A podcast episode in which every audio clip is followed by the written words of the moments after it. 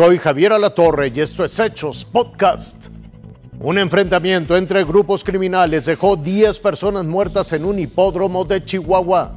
Se realizó el sepelio de Devani Escobar en medio de protestas y muestras de indignación. Elon Musk logró un acuerdo para comprar Twitter y promete revolucionar la red social.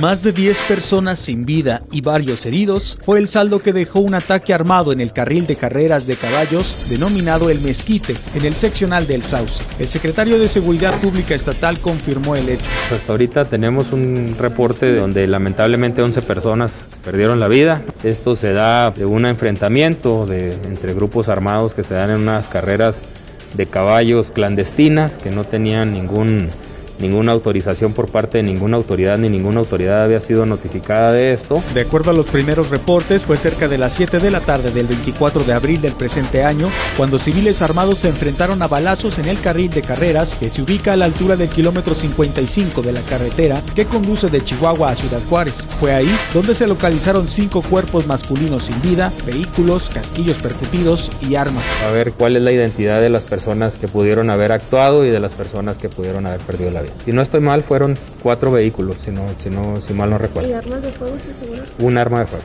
Los heridos fueron trasladados de manera particular a diferentes hospitales de la capital. De momento, la Fiscalía General del Estado sigue integrando la carpeta de investigación sin lograr obtener la identidad del total de fallecidos y heridos, ni los presuntos responsables del ataque.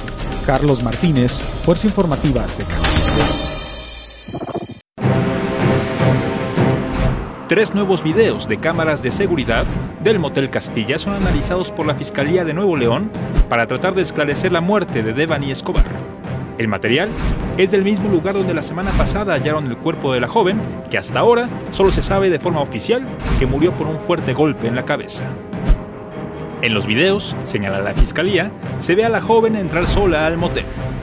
Y en esos videos, en forma preliminar, Luis, lo que se puede observar es que al menos en eh, la fecha del día 9 de abril, eh, una persona con las características de Devani, y me refiero específicamente a la silueta que se observa de su complexión, su estatura, la vestimenta y los aditamentos de, de vestimenta que traía consigo, coincidían y coinciden con los últimos con que fue avistada, haber ingresado sola al inmueble el vicefiscal narra parte del recorrido que esa noche del 9 de abril habría hecho Devani, tras salir minutos antes de una fiesta en el municipio de Escobedo y de bajarse de un taxi de plataforma en el que presuntamente rechazó viajar.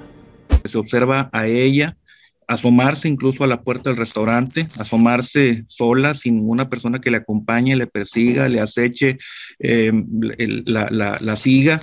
Y también en otro momento se ve caminar eh, de un lado a otro y finalmente el último momento, me parece, es en el que se ve, le repito, caminar en forma paralela a la barda que delimita este inmueble con la carretera a Laredo. En el mismo sentido en el que se encuentran dispuestas eh, y ubicadas las tres fosas que componen la cisterna en la que ella finalmente fue encontrada sin vida. Fue dentro de una cisterna donde hallaron sus restos. Sin embargo, explica el vicefiscal, no pueden aún determinar si cayó accidentalmente o alguien la aventó ahí. Los videos, argumenta, son de muy baja calidad y con escasa luz. En tanto, ese motel fue clausurado este lunes. Horas más tarde, amigas y decenas de mujeres, en su mayoría, montaron un altar para Devani y exigieron justicia.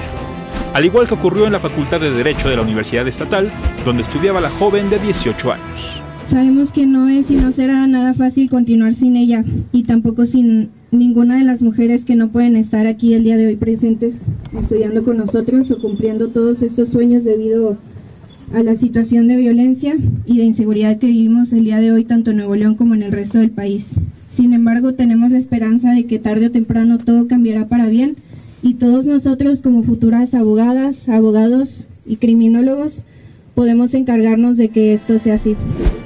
Con información de corresponsales, Fuerza Informativa Azteca.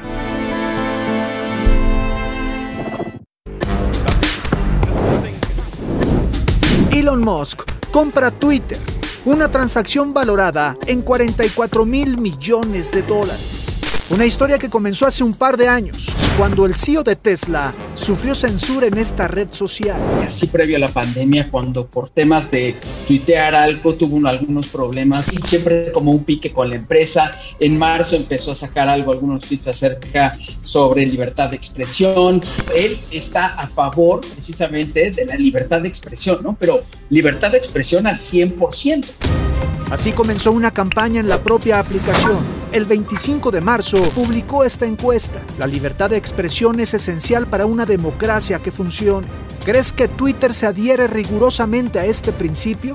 El 70% contestaron que no. A raíz de esto, su intención de adquirir la red social se hizo pública hasta concretarse. Porque él se ha declarado como un eh, absolutista de la libertad de expresión y convencido él de que Twitter es la plataforma para la libertad de expresión a nivel mundial, los cambios que parece que él querría realizar, la posibilidad de dejar de vivir experimentos de censura por parte de Twitter. En su última publicación, Musk reitera que Twitter es la plaza pública digital donde se debaten asuntos vitales para el futuro de la humanidad.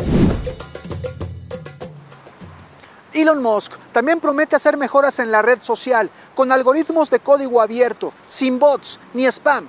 Asegura que trabajará para desbloquear la plataforma. Javier. Hasta aquí la noticia, lo invitamos a seguir pendiente de los hechos.